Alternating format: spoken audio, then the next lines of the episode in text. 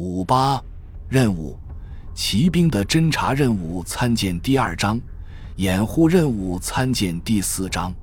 战斗是骑兵的主要任务，对敌人侧翼和后方展开进攻是最有效的机动样式。这样一场进攻可以在敌主力加入交战前实施，也可在战斗进行期间遂行。第一种情况下，这种进攻可为己方主力的冲击创造条件。骑兵投入一项太过深远的任务。会使他们同战斗焦点相距太远，有可能导致他们过晚投入主要作战行动。骑兵同时对敌交通线展开的行动有可能取得战果，但不应造成己方兵力的分散。对阵地内的敌人发起一场进攻，这种任务并不适合骑兵。不过，必须将一股敌人牵制在阵地内时。这样的进攻可能是必要的。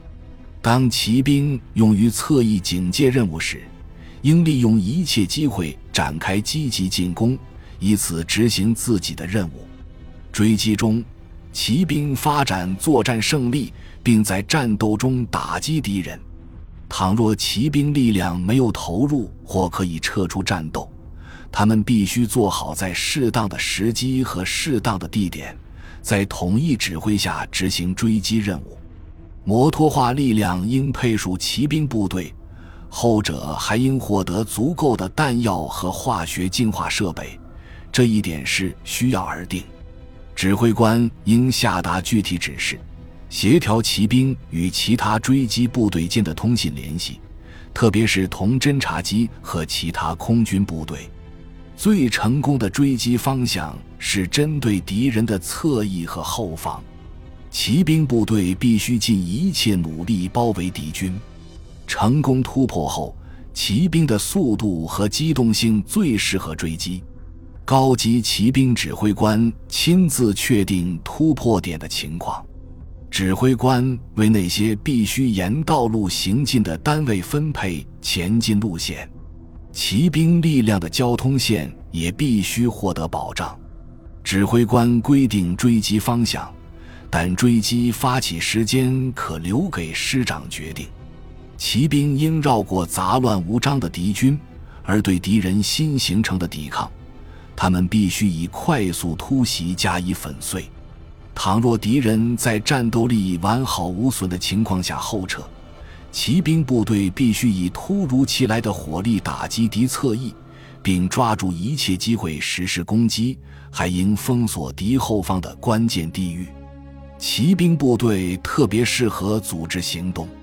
通常情况下，骑兵用于掩护并确保部队的集中地域和运动，暂时守卫宽大的河流，组织优势敌军，将敌人阻挡在远离战场处。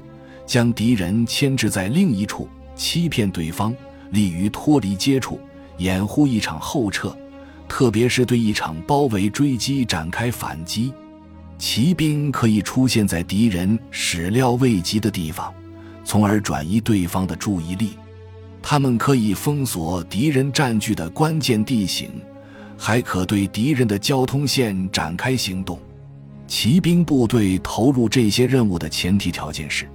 这些任务比骑兵力量投入决定性地点更重要，或者说，骑兵的缺阵不会给战斗结果造成危害。